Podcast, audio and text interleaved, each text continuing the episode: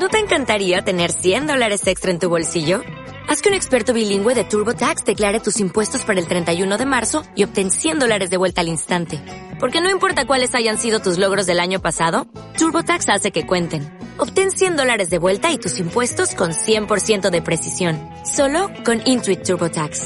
Debes declarar para el 31 de marzo. Crédito solo aplicable al costo de la presentación federal con TurboTax Full Service. Oferta sujeta a cambios o cancelación en cualquier momento. Hola y bienvenido, bienvenida una vez más a un nuevo episodio del podcast para aprender español. Me llamo Vicente y soy profesor de español online y director de la Academia de Español. Y en el episodio de hoy vamos a hablar del pretérito imperfecto. Y tú dirás, bueno, el pretérito imperfecto yo ya lo conozco. Se usa para hablar en pasado, ¿vale? Se usa para mm, hacer descripciones en el pasado, ¿vale? Se usa para hablar, hablar de rutinas en el pasado, Vale, tiene muchos usos más, sí, pero yo te voy a hablar de dos usos muy frecuentes, muy frecuentes en el español del día a día, que realmente los nativos no nos damos cuenta de estos usos. Pero estoy seguro de que tú vas a entender a lo que me refiero. En este episodio te voy a explicar dos usos que no conocías del pretérito imperfecto.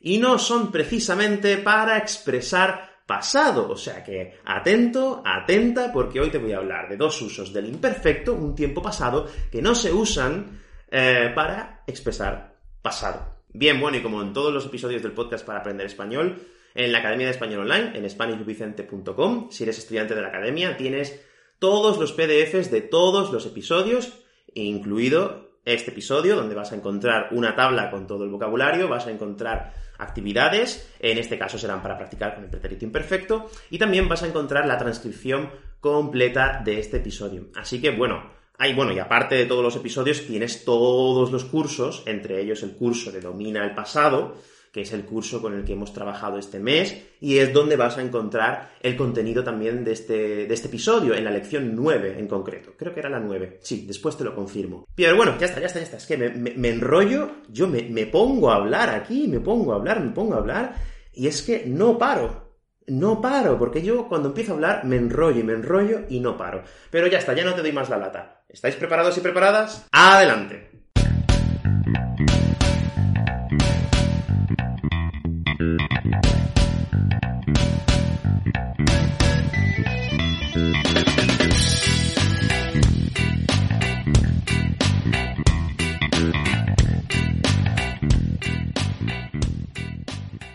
Bien, pues como te estaba diciendo, el pretérito imperfecto tiene muchos usos.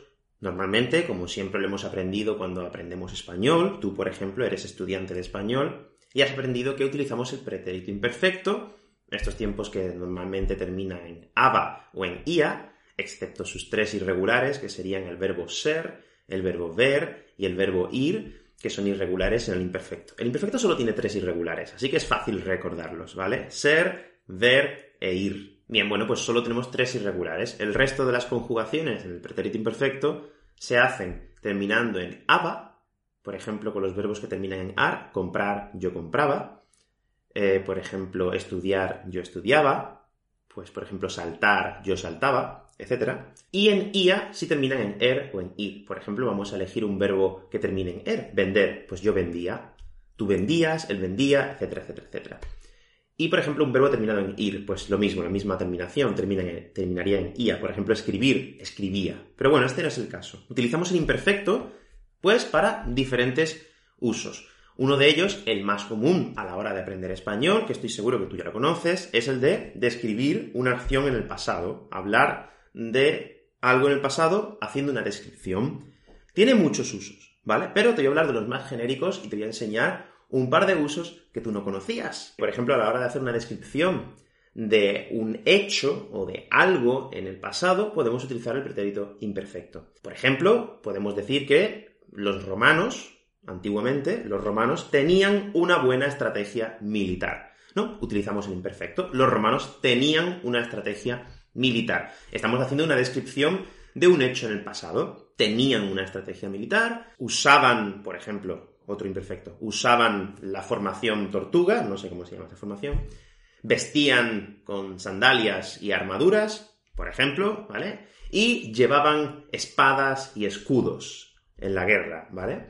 Bien, pues estamos haciendo una descripción del pasado, usamos el imperfecto. Esto tú lo conoces ya, ¿verdad? Sí, esto ya lo conoces. Y también el imperfecto tiene otros usos que también conoces, como por ejemplo hablar de rutinas. ¿Qué hacías tú en el pasado? Cuando yo, cuando yo tenía 8, 8 años, me levantaba muy pronto, me duchaba, mi madre preparaba el desayuno, desayunábamos y después mi padre nos llevaba al colegio. Estoy haciendo una descripción de las rutinas en el pasado. Utilizamos el imperfecto. Bien, pues tiene otros usos que a lo mejor no lo conocen tanto los estudiantes.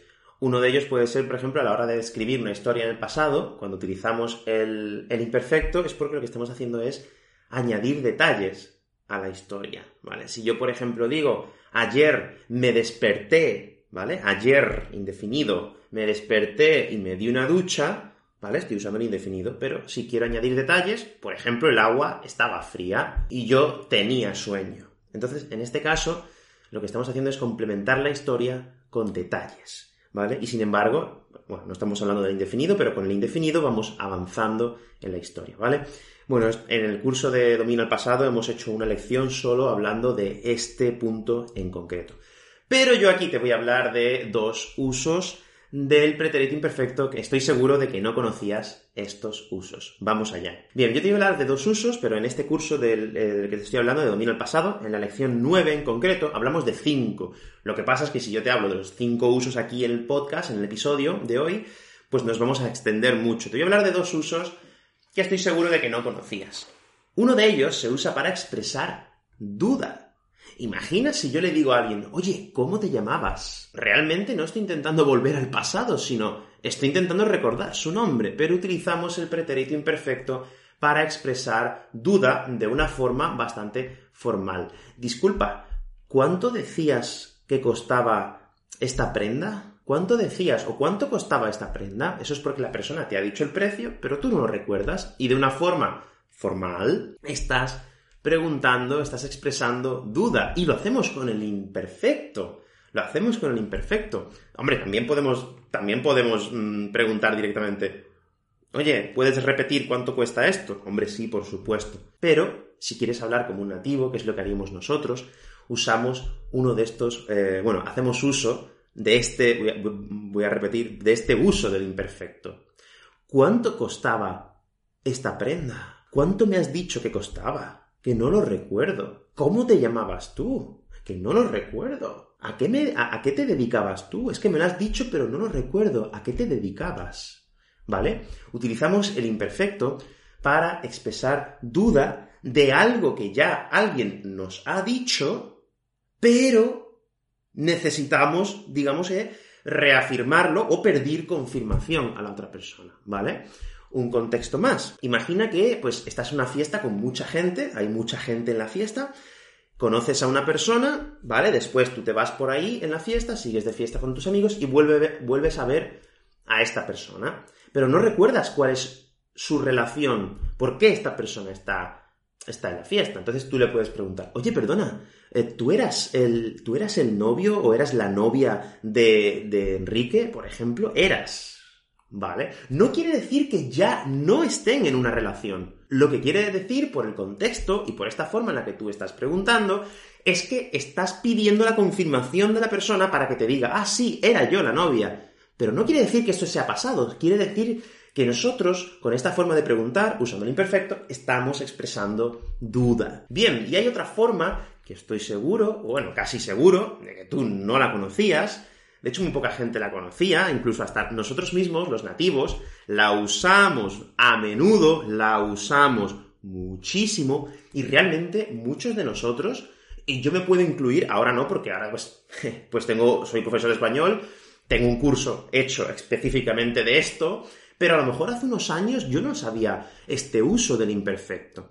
Y este uso es para expresar deseo. Y tú dirás, oye, ¿cómo voy a expresar deseo con el imperfecto del indicativo? Pero Vicente, pero si normalmente expresamos deseo con el subjuntivo, ojalá me toque la lotería, ojalá tenga vacaciones este mes, etcétera, etcétera. Sí, se puede, se puede utilizar, se puede utilizar el, el, subjuntivo, correcto, y está muy bien. Pero hay otra forma de expresar deseo con el imperfecto. Y es que imagínate en una situación Imagínate que estás ahora mismo en casa con el ordenador o con tus auriculares escuchando este episodio. ¿Qué te gustaría hacer? ¿Dónde te gustaría estar? ¿A dónde te gustaría ir? Imagínate, yo ahora mismo estoy grabando este episodio, voy a cerrar los ojos, voy a imaginar qué me gustaría hacer, dónde me gustaría estar, qué me gustaría comer, qué me gustaría tener. Voy a pensarlo, voy a tomarme tres segundos y te voy a contestar, Y quiero que escuches mi contestación. Voy a cerrar los ojos. Uf, yo ahora mismo me compraba un bañador y una camiseta hawaiana y me iba a Hawái a pasar las vacaciones o a pasar un tiempo.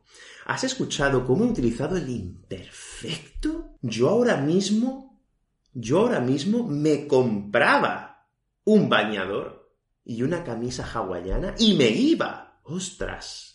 ¡Ostras! ¿Qué está diciendo Vicente? ¿Por qué está usando el imperfecto para expresar un deseo. Bien, es que una de las formas, uno de los usos, mejor dicho, del imperfecto es el de expresar deseo. Y podemos hacerlo de esta forma. En el momento actual podemos desear hacer algo. Pues yo ahora mismo preparaba un curso para que entendáis el pasado perfectamente. Bueno, en realidad esto es falso porque ya lo he hecho, ¿vale? Pero, pues, por ejemplo, yo podría decir ahora mismo, uff, pues yo ahora mismo lo dejaba todo y me iba a la playa. Lo dejaba todo. Era imperfecto para expresar un deseo. Bien, estos son dos de los usos que estoy casi seguro de que tú no conocías del imperfecto. Estoy seguro de que tú conocías el uso de hablar de rutinas, de hacer descripciones, etcétera, etcétera. Pero de estos usos en concreto, no. Y en, el curso de Domina el Pasado, tenemos un curso de, Domina el Pasado con más de 15 lecciones donde puedes practicar todos los tiempos del pasado. Y si no me equivoco, en la lección número 9 vamos a trabajar con algunos usos avanzados del imperfecto. Y dos de estos usos son estos que te acabo de explicar, para expresar duda y para expresar deseo. Si has hecho el curso en la academia, pues estoy seguro de que ya conocerás estos usos y si no lo has hecho, pues te invito a que te registres en la academia. Tienes un montón de cursos para aprender español. Tienes el curso de domina el subjuntivo, un curso de domina el pasado. Ahora estamos trabajando con otro curso de domina, lo, domina el cambio para trabajar con los, eh, con los verbos de cambio en contexto y con divertidas historias y un montón de cosas más. También tienes audiolibros y también tienes actividad. Hay de todo en la Academia de Español, hay de todo, ¿vale? Pero bueno, ya está, como he dicho antes, no te entretengo más, no te doy más la lata. Me gustaría, me gustaría que dejaras un ejemplo haciendo uso de, de estos dos usos del imperfecto. Y si tienes alguna sugerencia, como siempre, para mejorar el podcast, para aprender español, pues yo estoy encantado de leer siempre las sugerencias y también los comentarios. De hecho, me siento muy orgulloso cada vez que alguien deja un comentario en el, podcast para aprender español. Bien, bueno, pues eso ha sido todo por hoy. Nos vemos en el próximo episodio. ¡Hasta luego!